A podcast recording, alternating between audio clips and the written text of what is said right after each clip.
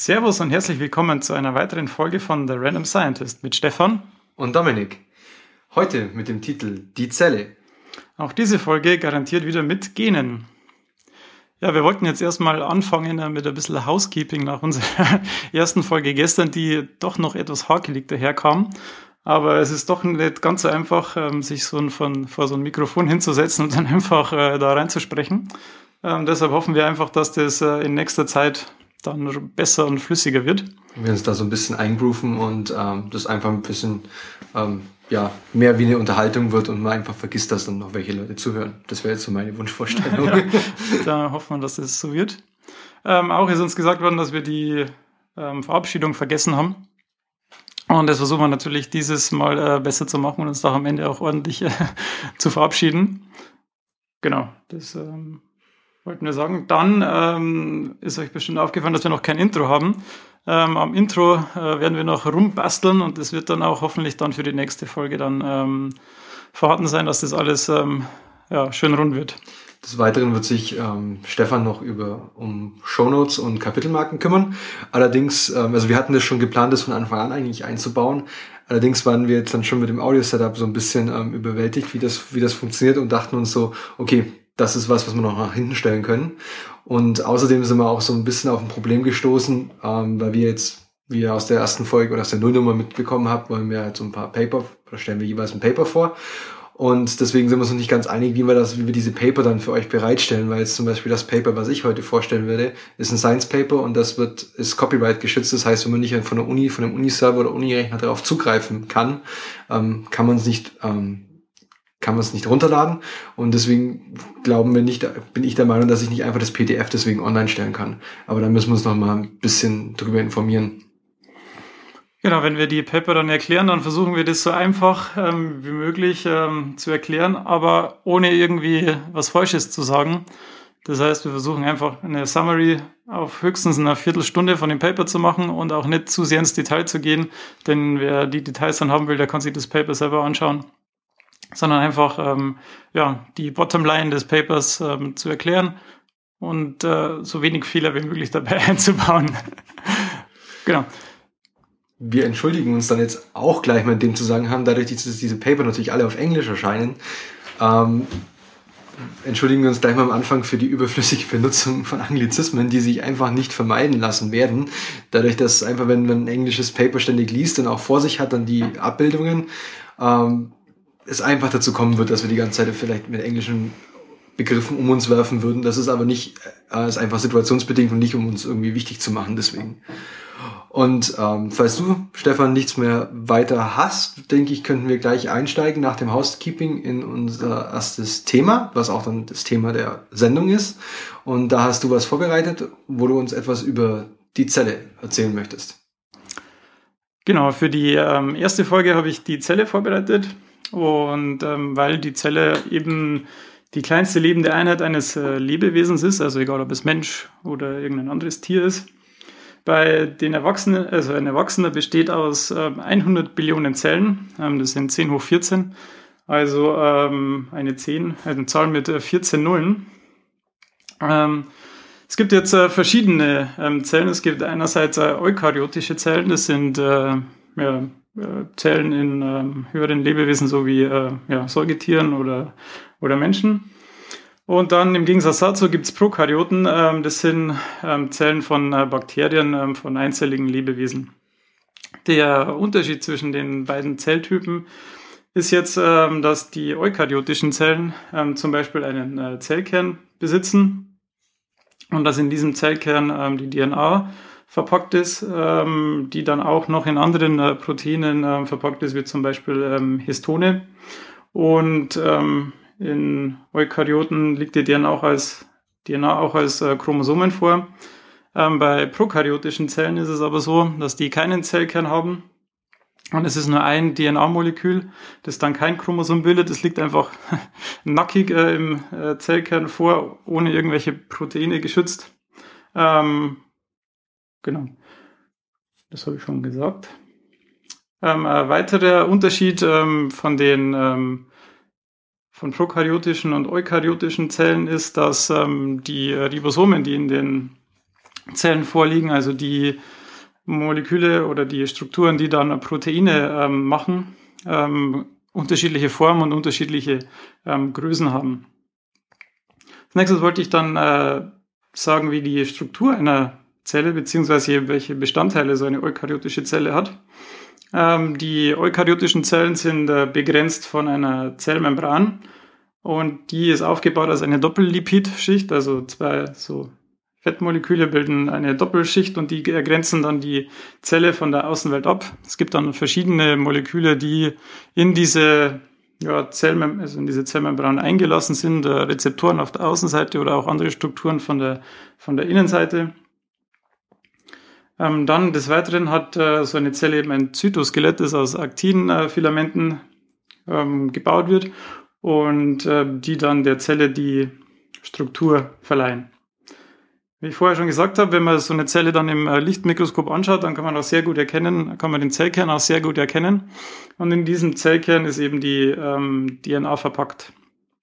Und wie die DNA jetzt aufgebaut ist, also darauf möchte ich jetzt äh, nicht eingehen, weil das können wir dann in einem späteren Thema mal ähm, genauer erklären. Von der DNA wird dann ähm, die Information, also die DNA ist die, ja, die, ähm, ja, die Form der genetischen Information, wo die, die äh, Information eben im Zellkern gelagert ist, auch die äh, Langzeitlagerung. Und um dann aus der DNA dann die Information abzulesen, ähm, wird RNA gemacht. Das ist die Transportform eben der, der genetischen Information. Und die RNA wird dann ähm, generell ins äh, Zytoplasma trans transportiert. Da gibt es dann ähm, Kernporen. Das sind Strukturen, die in, ja, so ein Loch in der Kernmembran bilden und wodurch dann die RNA ins Zytoplasma gelangen kann, beziehungsweise aktiv äh, transportiert wird. Darf ich kurz fragen? Ja. Zytoplasma. Was? Was ist das Zytoplasma? Das Zytoplasma ist der Raum von der Zelle, der quasi nicht der Zellkern ist und quasi ja, der Raum, wo alles andere im Prinzip äh, von der Zelle vorhanden ist. Es, ist äh, es gibt auch das äh, Prinzip vom Molecular Crowding, das heißt, dass da eigentlich alle wichtigen Moleküle der Zelle vorhanden sind und dass die alle sehr, ja, den ganzen Raum ausfüllen. Genau, deshalb müssen die RNA-Moleküle auch sehr ähm, ja, aktiv transportiert werden zu den Ribosomen, dass sie dann auch da wirklich angelangen. Und dort an den äh, Ribosomen werden dann eben die Proteine gemacht, die ähm, Eiweißstoffe, wo, wo dann, ähm, ja, die dann die ähm, letztendliche Funktion ähm, erfüllen. Ein weiterer Bestandteil von der Zelle sind die äh, Mitochondrien. Das sind die sogenannten Kraftwerke der Zelle. Die sind für die Energiegewinnung ähm, zuständig. Äh, dort findet auch die Atmung statt. Ähm, die Mitochondrien sind äh, durch eine Doppelmembran abgegrenzt. Und das führte dann eben auch zu der sogenannten Endosymbiontentheorie, dass quasi eine äh, eukaryotische Zelle ähm, eine prokaryotische Zelle aufgenommen hat durch ähm, so eine Einkapselung und dann ist quasi die innere äh, Membran von dem ähm, Mitochondrium noch von dem äh, Prokaryoten, das aufgenommen worden ist und die äußere Membran ist dann die ähm, Zellmembran von der ähm, Zelle, die das, äh, den Prokaryoten aufgenommen hat. Das, ähm, kann man auch daran sehen, dass die äh, Mitochondrien ähm, ein eigenes Genom haben und ähm, eigene Gene, die so dann in dem eukaryotischen Genom nicht äh, vorkommen. Eine weitere markante Struktur ist das ähm, ER, das endoplasmatische Retikulum. Da gibt es ein raues und ein glattes. Ähm, der Unterschied ist eben, dass auf dem rauen ER, das sieht man dann auch im Mikroskop sehr schön, ähm, da sind äh, äh, Ribosomen drauf. Und diese Ribosomen ähm, produzieren dann die Proteine und die werden dann über das äh, endoplasmatische Retikulum ähm, verteilt und die Stoffe eben ähm, transportiert. Dann gibt es noch äh, Lysosomen, das sind auch äh, ähm, kleinere Strukturen und die dienen äh, als Müllabfuhr der Zelle. Da wird dann eben alles ähm, abgebaut, was die Zelle nicht mehr so nicht mehr braucht. Dann ähm, wollte ich noch eingehen auf verschiedene Zelltypen, denn der Körper besteht nicht nur aus einem bestimmten Zelltyp, sondern aus äh, verschiedenen äh, Zelltypen, die dann zum Beispiel die Leber aus, aufbauen, die also ja, Leberzellen, Herzzellen oder auch Nervenzellen. Ähm, diese Zellen haben alle das gleiche Genom, denn sie entstammen ja auch alle aus der gleichen Zelle, aus der befruchteten Eizelle und dann wurden die eben ja, haben sie dich immer, immer weiter geteilt und dann auch äh, differenziert. Und da gibt's eben ähm, verschiedene Formen und verschiedene Größe. Das gibt's äh, Nervenzellen, die halt vom Kopf bis äh, die ganze Wirbelsäule runtergehen. Und diese können dann teilweise bis zu einem Meter lang werden. Genau, die haben alle das gleiche Genom und nur durch eben die verschiedenen Aktivitäten der verschiedenen Gene ähm, haben sich die dann in verschiedene Zellen dann entwickelt. Was an den Zellen auch noch ähm, cool ist, ist, dass äh, heutzutage ähm, so ähm, ja, die Zellen in Zellkultur gehalten werden können und man dann eben verschiedene Tests an den Zellkulturen durchführen kann, ohne dass man ähm, Versuchstiere hernehmen muss. Und es wurde zum Beispiel mit den HeLa-Zellen ähm, ja, angefangen und das ist auch der weit verbreitetste ähm, ja, Zelltyp, der in äh, Zellkultur gehalten wird. Absichtlich und unabsichtlich. ja, genau. Ähm, die HeLa-Zellen, das sind Krebszellen, die wurden von Henrietta Lex ähm, in den 50er Jahren isoliert und die, ähm, ja, die wurden dann ähm, expandiert eben und vermehrt und können und sind jetzt immer noch im Labor eben vorhanden. Ich habe den, wir werden dann versuchen, ähm, den Link ähm, zu den HeLa-Zellen und auch alle weiteren Links zur Wikipedia. Das ist immer eine gute Übersicht und äh, ein guter Einstieg für die einzelnen Themen, dann in die äh, Show Notes zu packen. Ähm, das habe ich jetzt schon mal probiert und ich hoffe, dass das auch gut klappt. Das heißt, da gibt es einen äh, Artikel, also einen Link für die Zelle und dann jetzt auch eben einen Link für die HeLa-Zellen.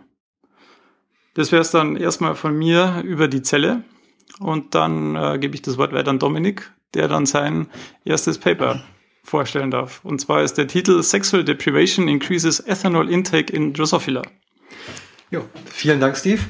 Und auch vielen Dank für die Einleitung. Ähm, ja, ich habe mir gedacht, für die erste Folge gleich mal ein Thema mit ähm, Sex, Drugs, halt kein Rock'n'Roll, aber ähm, ähm, es ist ein Paper, das ist in Science erschienen in 2012. Die Autoren, die erste Autorin war die ähm, Galit Shoha Ophir und die PI praktisch und die hatte die Forschung durchgeführt in der Leitung von ähm, Ulrike Heberlein. Ähm, das Ganze sta fand statt am Department of Anatomy von der University of California. Und das Heberlein Lab, was es dort immer noch gibt, ist, hat eben einen Forschungsschwerpunkt in der, im Bereich von der Untersuchung von Suchtverhalten und Drogenmissbrauch und den ihr Modellorganismus ist eben Drosophila melanogaster, also die kleine Fruchtfliege. Und sie haben eben das ähm, Goal, einen Zusammenhang zwischen Genen und Suchtverhalten herzustellen. Das heißt, sie versuchen wirklich das, was man ja auch aus dem humanen Genomprojekt mal früher versucht hatte, sagen, gut, sind wir nur unsere Gene, können wir, können wir alles auf unsere Gene zurückführen und sie stellen halt eben können und tun das und versuchen das auch immer wieder Zusammenhänge herzustellen zwischen diesem Verhalten. Ähm, als ganz kurze Zusammenfassung, also wirklich grob, grobe Überblick über den Kontext und über den ähm, dieses Papers, kann man sagen, also Sie sagen, das Belohnungssystem im Gehirn ist ein System, das bestärkt überlebenswichtiges Verhalten. Das heißt zum Beispiel, es ist ein ganz normales Belohnungssystem, wenn man das gleiche, so ein ähnliches System springt an, wenn man Schokolade isst, man isst Schokolade, es ist süß, man fühlt sich gut und ähm, der Hintergrund ist jetzt zum Beispiel evolutionsbiologisch gut, süß, viel Zucker, viel Energie, ich kann weiter laufen, ich kann vom Mammut wegrennen oder das Mammut fangen, je nachdem. Ähm, Drogen kapern dieses Belohnungssystem im Gehirn und ähm, führen dadurch über längere Zeit zu einer Abhängigkeit, wenn man halt diese Belohnung immer wieder möchte. Ähm, ein Bestandteil dieses Belohnungssystems in Drosophila ähm, ist das Sig Signaling oder das, der, ein Signalweg, der auf dem Neuropeptid F besteht. Ähm, ich werde danach kurz noch drauf eingehen. Ähm, und in diesem Paper stellen sie eben einen Zusammenhang zwischen dem Sexualverhalten beziehungsweise zwischen dem Nicht-Stattfinden des Sexualverhaltens, Alkoholaufnahme und diesem Neuropeptid F-System her. Sie schaffen es also wirklich in diesem Paper im Anschluss oder äh, einen Zusammenhang zwischen einer verhaltensbiologischen Beobachtung und, einer Molek und einem molekularbiologischen Zusammenhang herzustellen. Ähm, Drosophila funktioniert jetzt hier als Modellsystem, weil man schon in früheren Studien, ich denke vermutlich auch wahrscheinlich aus dem Heberlein Lab, ähm, schon zeigen konnte, dass Ethanolmissbrauch und ähm, bei Drosophila induziert werden kann, dadurch, dass man eben sieht, dass ähm, Drosophila bevorzugt teilweise Essen, das mit Ethanol versetzt wurde, Du hast ich hätte da eine Frage, ja. ja. Was ist denn Drosophila für ein Lebewesen? Das ist eine Fruchtfliege. Sehr gut. Ähm, hatte ich vorhin schon erwähnt. Ha. Du hörst mir nicht zu. So, ich, hoffe, dass du, ich, ich hoffe, das macht ihr wenigstens. Ähm, der Versuchsaufbau, mit dem sie das untersucht haben, ist ähm, wie folgt. Sie haben praktisch zwei Versuchsgruppen von männlichen Fruchtfliegen und die erste Gruppe nenne ich jetzt mal äh, entzwungene Enthaltsamkeitsgruppe. Ähm, diese Fruchtfliegen werden nach, nach, kurz nach dem Schlüpfen isoliert, einzeln gehalten und werden dann, wenn sie paarungsreif sind, ständig ähm, Fruchtfliegen, weiblichen Fruchtfliegen präsentiert, die aber schon gepaart wurden mit anderen Fruchtfliegen. Das heißt, sie haben kein Interesse mehr an weiterer ähm, Kopulation und präsentieren praktisch diesen Fliegen ständig die kalte Schulter. Das heißt, was sie erfahren, ist ständige Ablehnung. Sie wollen, aber dürfen nicht. Sie werden praktisch gegenüber die kalte Schulter gezeigt. Die nächste Gruppe ist die normale Gruppe. Das ist eine Paarungsgruppe. Die Fliegen in dieser Paarung, die männlichen Fliegen in dieser Paarungsgruppe dürfen ähm, für sechs Stunden am Tag, ungefähr für vier Tage hintereinander, ähm, unkontrolliert Verkehr mit äh, ähm, äh, jungfräulichen Fruchtfliegen haben und sind deswegen halt die Kontrollgruppe, also die gehen dem ganz normalen Verhalten nach. Ähm, nachdem diese praktisch, ähm, nachdem wir jetzt die beiden Gruppen haben, die eine vermutlich, ich sag's es mal, ich betrage es mal auf Menschen extrem frustriert, weil sie ständige ähm, Enthaltsamkeit aufgezwungen bekommen. Ähm, und die andere Gruppe werden jetzt in eine, in eine Untersuchungsapparatur gesteckt, wo ihnen praktisch, ähm, wo sie eine, ähm, einem Test unterzogen werden, wo sie einmal Essen präsentiert bekommen, das mit, Ethan, mit 15% Ethanol versetzt wurde und einmal Essen bekommen, das eben kein, nicht mit Ethanol versetzt wurde. Und was man eben sagen kann, und das, das entspricht dann auch dem Titel des Paper, die Enthaltsamkeitsgruppe, also der diese Enthaltsamkeit auch aufgezwungen wurde, ähm, tendiert signifikant stark dazu, mehr das Futter aufzunehmen, das Ethanol enthält. Wie haben die denn ähm, dann festgestellt, ob sie das Futter mit Ethanol oder das Futter ohne Ethanol genommen haben? Sie konnten einfach sehen, anhand der Apparatur kannst du eben sehen, ähm, an welche der ähm, Futtertröge sie praktisch gehen. Ah, okay. Also sie hatten unterschiedliche, das ist, man, man sieht es auch auf der Homepage des Labors, das wird dann auch, werden, werden wir auch versuchen zu verlinken. Es ist praktisch so eine Glasapparatur, in der von oben dann verschiedene, ähm, äh, in denen die Flie Fliegen reinkommen und von oben gibt's dann eben verschiedene Futtertröge ja, sieht, oder, sieht jetzt oder, aus wie Kapillaren. Oder Kapillaren halt. Also ja. Also ich habe also verschiedene ähm, Kapillaren, wo dann verschiedenes Futter rauskommt und dann wird einfach geguckt, an welches, an welches Futter sie reingehen, bevorzugt. Und man kann jetzt eben daran das ist die Grundthese, von der sie ausgehen. Aber wie ich vorhin schon, wer vielleicht aufgepasst hat, ähm, hat es vorhin schon mitbekommen. Es ist, äh, es gibt grundlegende Unterschiede zwischen diesen Gruppen, äh, wie sie erzogen werden. Also zum Beispiel, ich habe vorhin gesagt, dass die ähm, Gruppe, der die Enthaltsamkeit aufgezwungen wird, isoliert wird nach der Geburt, nach dem Schlüpfen, wohingegen die normale Gruppe, die praktisch in Ausschweifung lebt, ähm, in Gruppe in Gruppe gehalten wird. Wie sie das ausgeschlossen haben, war jetzt dadurch, dass sie ähm, Jungfrauen, die in der Gruppe gehalten wurden, ähm, verglichen haben mit, den normal, mit der normalen Gruppe. Ähm, das heißt, man hat Jungfrauen in dem Sinne charakteris charakterisieren sie oder beschreiben sie als männliche Fruchtfliegen, die keine Ablehnung erhalten haben, allerdings auch noch keine Kopulation durchgeführt haben, hier in Gruppe leben und ähm, konnten bei denen ebenfalls einen erhöhten eine erhöhte Ethanolaufnahme feststellen, jedoch nicht in dem gleichen Ausmaß wie bei dem ursprünglichen Ansatz. Dann mussten sie ähm, ausschließen, dass das Ablehnungsverhalten, das von den begatteten Frauen ausgeht, dass das einen Einfluss hat. Und ähm, das hat man ganz interessant gelöst, indem man einfach männlich, diesen männlichen Fliegen, dann wurden enthauptete Frauen präsentiert, also die kein Verhalten mehr präsentieren können. Ähm, somit hatten sie keinen Koitus, ähm, weil Fruchtfliegen sind anscheinend auch nicht, also sind nicht nekrophil, aber äh, fuhren auch keine Ablehnung. Und das, diese Gruppe hat ein vergleichbares Ergebnis äh, also einen vergleichbaren ähm, Anteil an Ethanol aufgenommen oder tendiert das ethanolhaltige Essen zu konsumieren, wie die Gruppe, die erzwungene Enthaltsamkeit hat. Also damit konnten sie ausschließen, dass es das Verhalten der Frau war, das das induziert hat. Ebenfalls konnten sie ausschließen durch weitere Versuche, dass es die einen chemosensorischen Grund hatte, das heißt, dass irgendwelche Pheromone der Frau, die begattet wurde, dieses Verhalten auslösen. Und somit konnten sie ähm, konnten sie sagen, dass der Entzug an sich zu einem erhöhten Alkoholkonsum oder zu einem erhöhten ähm, ja, Tendenz zu alkoholhaltigem, alkoholhaltigem Essen führt. Ähm, sie haben auch dann noch einen, Unter einen, einen Kontrollversuch durchgeführt dazu, indem sie eine Untergruppe der Entzugsgruppe, das heißt diese, der, die praktisch ähm, nie ähm, die Ablehnung erfahren haben, ähm, kurz vor dem Versuch durften die sich paaren. Das heißt, sie wurden zwar gehalten wie die anderen, aber durften sich dann paaren und haben praktisch den, das Glücksgefühl mitgenommen in den Versuch. Und was man da sehen konnte, ähm, dass die ebenfalls eher sich verhalten haben wie normale Fliegen. So, das waren jetzt grob die verhaltensbiologischen ähm, Observationen, die sie hatten.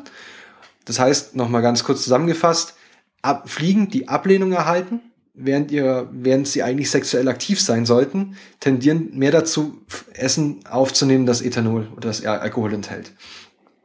Jetzt kommt, jetzt wechseln wir praktisch von der Observation in die Molekularbiologie. Und dort haben sie sich jetzt dann gleich auf dieses Neuropeptid-F-System in Drosophila, was ich, was aus der Einleitung bekannt, was ich schon erwähnt habe, ähm, gestützt und sagen praktisch und begründen auch warum. Denn es gibt ein analoges System in Säugetieren, das Neuropeptid-Y-System, das man schon in direkten Zusammenhang mit ähm, stressinduzierten Verhaltensweisen unter anderem bei Menschen setzen kann. Ähm, unter anderem konnte man sehen, dass Neuropeptid-Y-Level erhöht sind bei posttraumatischem Stresssyndrom. Das heißt, dass äh, homolog im Humanen oder im, in den Säugetieren konnte man zu Verhaltensweisen also dieses Level von Neuropeptid Y in, Huma in Säugetieren kann man zu Verhalt bestimmten Verhaltensweisen linken. Des Weiteren konnte man sehen, dass es dieses MPY-System in Säugetieren ebenfalls ähm, den Alkohol, die Alkoholaufnahme reguliert. Das heißt, es ist ebenfalls interessant hier, weil es, ähm, es einerseits haben wir jetzt den die Verhaltensaspekt und ein, andererseits den Ethanolaspekt. Und man weiß schon aus vorherigen Versuchen, dass Neuropeptid F, also das wieder das Drosophila-Analog, äh, Homolog-System äh, anspricht, wenn Drosophila Ethanol aufnimmt. Was allerdings fehlt, ist eine direkte Verbindung zwischen dem NPF-System, Sozialverhalten oder den sozialen Erfahrungen und Alkoholkonsum. Jetzt haben sie sich die ähm, Gehirne mal genauer angeschaut von diesen verschiedenen Drosophila Männergruppen und haben eben äh, auf Transkriptebene mit QPCR und auf Proteinebene mit Immunostaining nachgewiesen, dass dieses NPF-Level, also von Neuropeptid F, das Level in ähm, den, ich sag's mal, frustrierten, je frustrierter die Fliegen sind, desto weniger NPF haben sie. Das heißt, die Gruppe, die ganz normal aufgezogen wurde und die ganz normales ähm, Kopulationsverhalten gezeigt, ähm, zeigen durfte und konnte, hatte den absolut höchsten Wert von diesem, von diesem NPF. Ähm, und jetzt haben sie einen ganz klassischen Versuch gemacht, so wie in der Molekularbiologie dann vorgeht, wenn man praktisch sieht, okay, ich habe hier eine, eine Beobachtung von einem Transkript oder einem Protein, das sich mit irgendwas in Verbindung setzt, dann mache ich zwei Dinge. Ich, ich erhöhe es künstlich und ich erniedrige es künstlich. Und genau das haben sie gemacht. Sie haben äh, genetisch die Drosophila so manipuliert, dass er einmal über RN, ein RNAi-Expressionssystem das MPF-Level ähm, bei Jungfrauen ähm, und der Paarungsgruppe, also der ganz normalen Gruppe, herabgesetzt haben. Und was sie dann festgestellt haben, ist, dass es keine Veränderung bei den Jungfrauen gab. Das heißt, die hatten sowieso schon wenig, weil die auch ähm, frustriert waren. Aber sie haben äh, eine erhöhte Aufnahme von e ähm, Ethanol in der normalen Gruppe, in der Paarungsgruppe festgestellt. Das heißt, die haben sich vom Verhalten eher dem angenähert, was künstlich über die, das Verhalten induziert wurde. Im nächsten Schritt haben sie das MPF-Level erhöht. Und was, sie, was man sehen konnte, ist eben, dass bei diesen ähm, Fruchtfliegen, die bei den Jungfrauen, konnte man den Alkohol, die Alkoholaufnahme dadurch stark reduzieren. Das heißt, eine künstliche Erhöhung des, Le also man konnte dieses, ähm, den Zusammenhang zwischen dem Alkoholkonsum, dem, der sexuellen Erfahrung und diesem MPF-System eben eindeutig herstellen. Im weiteren Teil des Papers gehen sie dann noch sehr stark darauf ein, ähm, also evaluieren, ob es sich um ein Belohnungssystem, wirklich um ein Belohnungssystem handelt, äh, versuchen diesen Stimulus, dieses MPF-System nicht nur durch ähm, physisch, also durch Ethanol oder Aufnahme oder ähm, Sexualverhalten zu, zu erhöhen, sondern versuchen auch zu schauen, ob sie das extern triggern können, dadurch, dass sie ähm, praktisch zum Beispiel Sex, Sex Kopulation mit einem bestimmten Duft verbinden und die so, so ähm, konditionieren, die Fliegen und sehen dann auch dadurch oder können dadurch bestätigen, dass wenn sie dann nur den Duftstoff präsentieren, dass ebenfalls das NPF-Level steigt. Das heißt, sie beweisen praktisch, dass es sich wirklich um ein Belohnungssystem handelt. Ähm, und was es das Ganze eben interessant macht, ist, dass man das MPF-System aus ähm, zu diesem MPY-System, was man aus Säugetieren kennt, linken kann. Und es gibt beim MPY-System in Säugetieren schon zahlreiche Verhalten, die mit, mit veränderten Levels von, dieses, von diesem Peptid in Verbindung stehen. Unter anderem sexuelle Motivation, Alkoholkonsum, also genau der Themenbereich, in dem wir uns gerade befinden. Und es konnte gezeigt werden in Ratten, dass wenn, wenn man den NPY ins Gehirn injiziert, dass das wie ein Belo wie, dass das Belohnungssystem anspringt, dass das wie eine Belohnung wirkt. Also das ist im Prinzip das Gleiche, ob die jetzt ein Stück Schokolade kriegen ich weiß nicht, ob Ratten Schokolade mögen, aber, oder ob man eben ihnen das MPY ins Gehirn injiziert.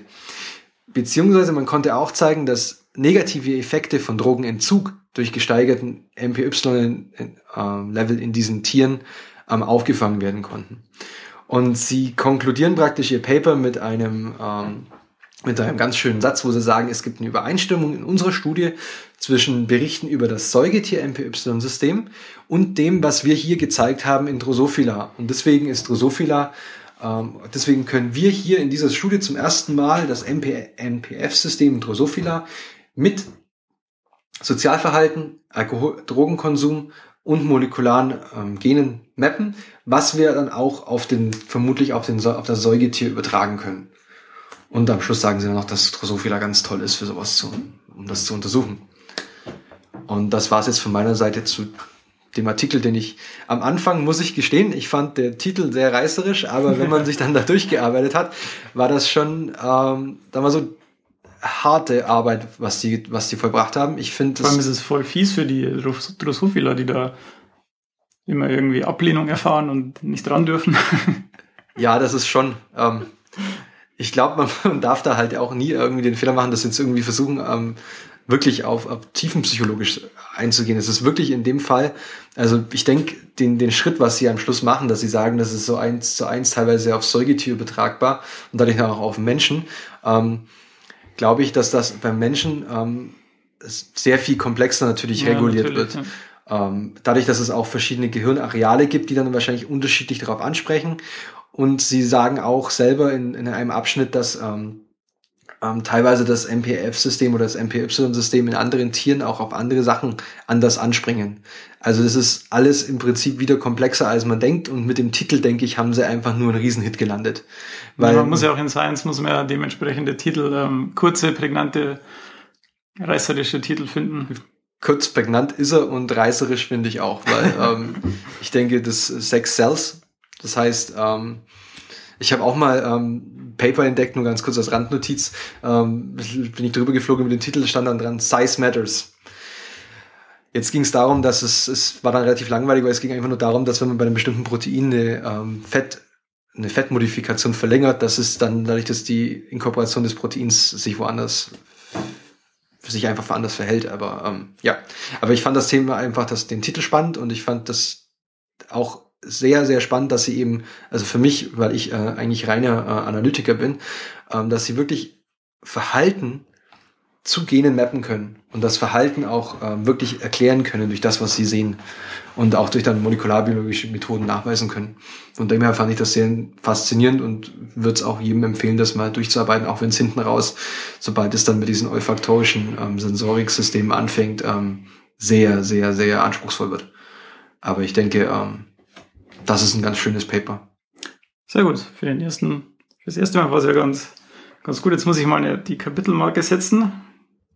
Das funktioniert Zack, ja eigentlich schon, das ist ja super. Funktioniert. Und dann äh, würde ich gleich mit meinem Paper weitermachen. Und zwar ist der Titel meines Papers um, Do Genes Substitute for the Mouse uh, Y-Chromosome for Sp Spermatogenesis and Reproduction? Ähm, dieses Paper ist auch in äh, Science erschienen und zwar im Dezember 2015. Ähm, Im Gegensatz zum Dominik seinem Paper ähm, ist meins äh, nicht ganz so lang, sondern es sind im, äh, im Ganzen nur zwei Seiten, deshalb wird die ähm, ja, wird das jetzt auch nicht so lang werden. Ähm, die Monica Ward, äh, die ähm, Vorstand der University of Honolulu, also auf Hawaii, ist auch ein ganz recht nettes ähm, äh, ja, Umfeld, um äh, Forschung zu machen. Gibt es eigentlich irgendeine Konferenz auf Hawaii, auf die wir gehen könnten? Es gibt eine Konferenz äh, immer in der Karibik irgendwann. So dieses AppCam-Meeting, das ist immer irgendwie im Januar, Februar, glaube ich. Sehr gut. Entschuldigung. Genau. Ähm, ja, in dieser Studie wird eben untersucht, ähm, oder es wird gesagt, dass zwei Gene genug sind, um die Spermatogenese und die Reproduktion ähm, von Mäusen eben sicherzustellen. Und dass man so quasi das Y-Chromosom äh, nicht mehr brauchen würde. Es ist ja so, dass äh, in männlichen Mäusen oder in männlichen ähm, Säugetieren äh, gibt es ein X-Chromosom und ein Y-Chromosom. Und in den weiblichen gibt es immer zwei X.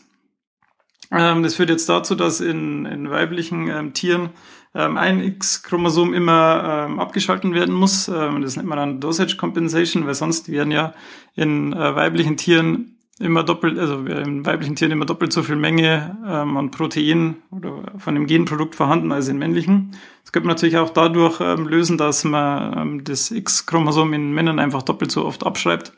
Aber es wird eben so gelöst, dass quasi zufällig ein X-Chromosom in den ähm, Frauen ähm, dann ähm, deaktiviert wird.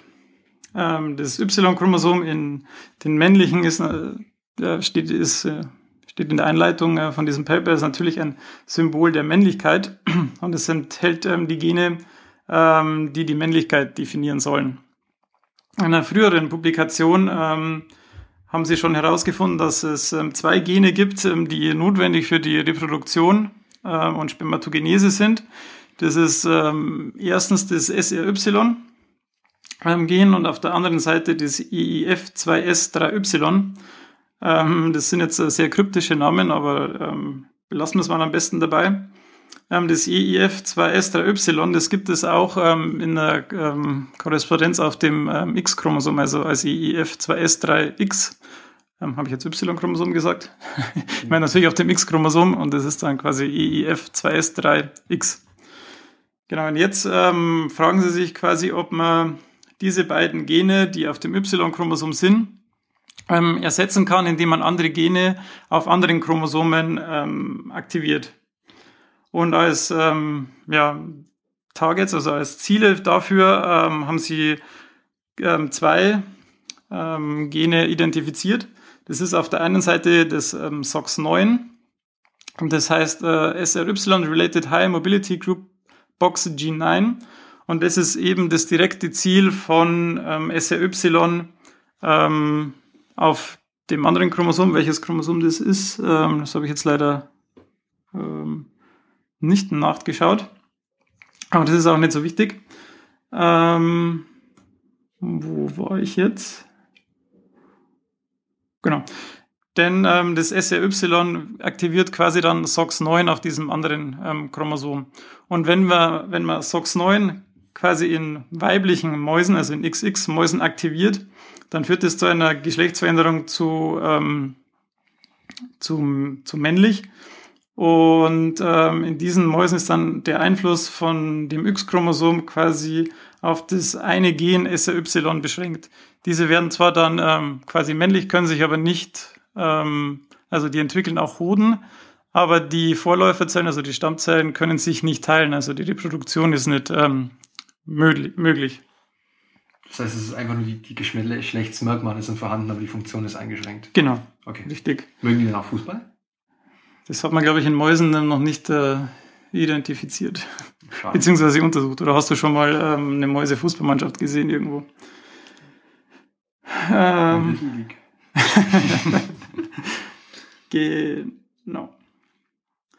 wenn man jetzt in diesem Hintergrund, also wo man das SOX 9 quasi aktiviert hat, ähm, auch noch das ähm, Homolog von dem EIF2S3Y auf dem X-Chromosom, also das EIF2S3X, ähm, aktiviert, dann funktioniert auch die Spermatogenese wieder einmal, nicht einwandfrei, sondern die funktioniert wieder, aber die Rate ist eben ähm, geringer. Jetzt hat man ähm, Mäuse kreiert ohne Y und mit eben diesen beiden ähm, Genersätzen, Ersatzbausteinen. Ähm, und 35 von 48 ähm, hatten keine funktionierenden Testikel, also keine funktionierenden Hoden, aber bei den anderen, bei den restlichen äh, funktionierte das. Und wenn man dann ähm, eine künstliche ähm, Befruchtung durchführt, dann kommt es auch zur Ausbildung einer F1-Generation. Und diese Generation enthielt entweder eins oder kein Y und die waren auch ähm, gesund. Dann haben sie noch Genexpressionsmessungen mit qPCR ähm, gemacht und dabei herausgefunden, dass ähm, quasi ein gemisster, gewisser Mindestwert von diesem EIF2S3X quasi vorhanden sein muss, um ähm, Spermatogenese zu haben und diese dann auch über die Meiose hinweg, also über die Zellteilung hinweg ähm, zu erhalten. Ähm, und hierbei gibt es eben drei ähm, Gene im Genom und noch das vierte, dieses äh, EIF 2S, 3Y. Und die spielen quasi alle zusammen, um dann genügend ähm, Genprodukt zu produzieren, um diesen äh, Threshold, also diesen Mindestwert dann zu erreichen. Und wenn man quasi die, die ähm, Gene auf dem X-Chromosom dann aktiviert, dann reicht es auch schon aus, ähm, um eben diesen äh, Schwellenwert zu erreichen. Ähm, Im letzten, also im letzten Absatz ähm, fassen Sie das dann nochmal ähm, zusammen und äh, schränken auch diese ähm, Überschrift so ein bisschen ein. Denn Sie ähm, sagen, dass Y eben nicht wichtig ist, wenn man eine künstliche Befruchtung macht, aber wenn quasi sich die Mäuse natürlich fortpflanzen würden, dann funktioniert das ähm, nicht. Und ähm, der letzte Satz, den möchte ich jetzt äh, mal vorlesen is done so, although our data demonstrate that it is possible to bypass the requirement for the Y chromosome in male assisted reproduction, the Y clearly, clearly, clearly remains the genetic determinant of full natural masculinity.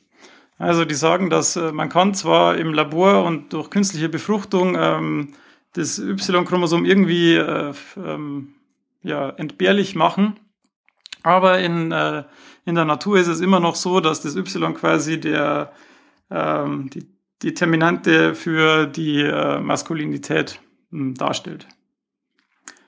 Genau, das war jetzt ähm, so die Zusammenfassung meines Papers. Es war ein bisschen kürzer und die haben sich auch auf ihre vorherige Arbeit ähm, schon äh, bezogen. Und man sieht eben, man kann schon im Labor viel machen, aber dann, wenn es dann für natürliche Prozesse ähm, ja, gelten soll, dann ist es dann doch nochmal ein anderes äh, anderes Kaliber. Ich finde halt faszinierend, muss ich jetzt sagen, an dem Paper, dass sie wirklich zeigen hat, dass man mit, mit ähm, einer kleinen Anzahl an Genen doch ein ganzes Chromosom ersetzen kann, grundsätzlich. Ja, das Y-Chromosom ist halt auch sehr klein und es sind eh nicht, nicht viele äh, Gene da schon drauf, und von dem her. Ja, das stimmt und vor allem ich, ähm, ich weiß aus Daten von meinem ehemaligen Labor, bei dem ich gearbeitet habe, dass ähm, auch die Expression, Grund, die grundsätzliche ähm, Expression von diesen Genen auch relativ reduziert ist. Das heißt, man könnte, man hätte auch, man könnte auch zum Beispiel sagen, es hat wenig Gene und die werden auch noch nicht mehr exprimiert im normalen Gehalt, aber also die werden auch, auch wenig abgelesen. Wenig abgelesen, ja.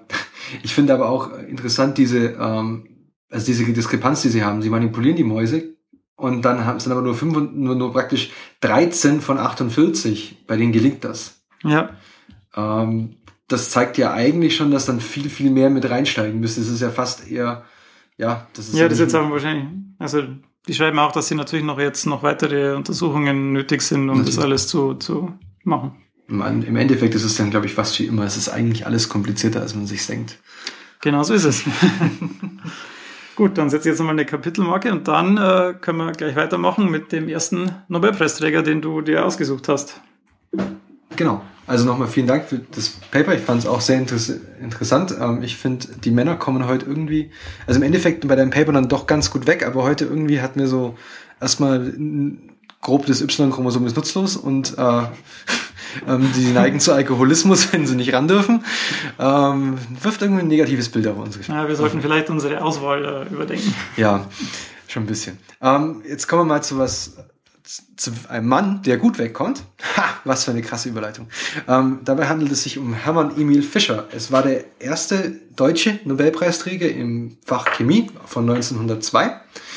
Ähm, er wurde geboren im 1852 in Euskirchen und verstarb dann ähm, 1919 in Berlin. Und wie gesagt, war der erste deutsche Chemiepreisträger in Nobelpreisträger. Nicht der erste Nobelpreisträger, aber der erste Deutsche. Ähm, und er hat die Arbeit, äh, den Nobelpreis erhalten als Anerkennung des außerordentlichen Verdienstes, den er sich durch seine synthetischen Arbeiten auf dem Gebiet der Zucker- und Puringruppen erworben hat. Das heißt, es klingelt vielleicht schon bei ein paar Leuten so im Hintergrund. Ähm, Fischer, Fischer, was, was, was weiß ich aus dem Chemieunterricht und aus dem Studium mit Fischer. Ähm, dazu kommen wir gleich, aber er hat zum Beispiel, also eine seiner wichtigsten Errungenschaften oder ein Teil, ich kann jetzt natürlich nur einen ganz kleinen Bruchteil ähm, der Leistung von diesem Mann präsentieren, ist die Entdeckung des Phenylhydrazins, das er 1875 entdeckt hat. Ähm, damit wurde der Nachweis von Aldehyden, Ketonen und Zuckern möglich und auch für die ganzen ähm, für organischen Chemiker, die hier zuhören, ähm, die Fischersche Indolsynthese wurde dadurch ermöglicht.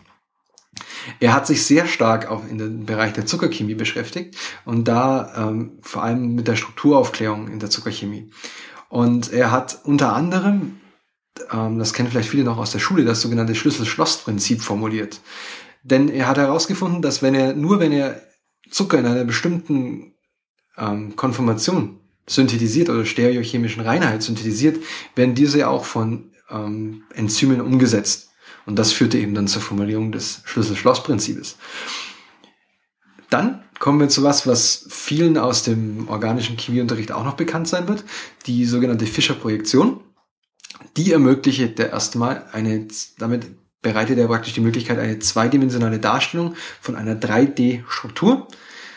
Und ähm, daraus leitet er auch die Fischer-Nomenklatur ab, die dann eben charakterisiert, dass es sich zum Beispiel um ein D und oder eine L ähm, handelt. Also Dexter für jetzt zum Beispiel rechts D-Glucose, D-Manose und so weiter.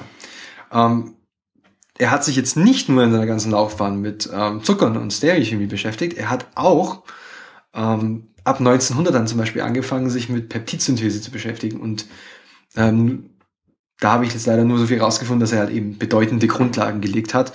Unter anderem in der Peptidsynthese in seinem Labor, wo man eben dann damals Peptide mit ähm, bis zu 17 Aminosäuren Länge präsentiert, synthetisi künstlich synthetisieren konnte und während seiner ähm, Zeit als ähm, Forschungsleiter an, die, an, einem bestimmten Labor wurden dann eben bis zu 100 Peptide konnten verschiedene synthetisiert werden, künstlich. Und das war, wenn man sich überlegt, dass das 1900 war, ähm, schon eine riesige Leistung. Und ähm, noch als kleine Anekdote, äh, er sollte eigentlich, sein Vater hatte eigentlich gesagt, dass er Kaufmann werden sollte, wie sein, sein Vater auch, der Industrieller war. Aber ähm, Emil Fischer hat das, oder Hermann Emil Fischer hat dieses diese Ausbildung zum Kaufmann dann abgebrochen aus, ähm, wie er selber sagt, kompletter Talentsfreiheit und Begabungsfreiheit und hatte sich dann, ähm, dann wollte er eigentlich Mathematik und Physik studieren, was sein Vater nicht wollte, weil ihm das zu abstrakt und brotlos war. Und dann ist er am Ende bei der Chemie gelandet. Also ja, und war dann doch gar nicht so unerfolgreich. Und das ist jetzt nicht brotlos, oder wie? naja, man kann mit Phenylhydrazinen unter anderem die, die Stärke in den Zucker im Brot, im Brot nachweisen. Also das ah. da gibt es diesen schönen Test, den man vielleicht in der Schule macht, wo das dann so ähm, lila Farben oder auf Kartoffeln, ah, ja, dann, ja, genau. wo man dann, wo das dann so lila Farben anläuft und das dann nachweisen kann. Also seine Kunst war schon gehaltvoll, brothaltvoll. Wie sagt man das? ähm, Genau, und das ist jetzt zum Beispiel der Teil am Ende, den wir kurz noch machen wollen, neben der Paper-Vorstellung, dass man einfach so ein paar im Anfang jetzt eben die deutschen Nobelpreisträger im Fach Chemie oder Medizin, je nachdem, das entscheide ich aus dem Bauch raus, mach einem vorstellen und dann eben sehen, was man von dem noch in Erinnerung hat und den auch wieder ein bisschen in Erinnerung rufen. Sehr gut. Jetzt haben wir ungefähr eine Dreiviertelstunde. Ich glaube, das ist auch eine ganz gute äh, Zeit für das. Genau, dann versuchen wir das jetzt ähm, noch mit Show Notes und äh, Kapitelmarken zu versehen und dann hoffen wir, dass das äh, sich alles gut anhört. Und dann verabschieden wir uns mit einem Servus. Auf Wiederschauen. Servus.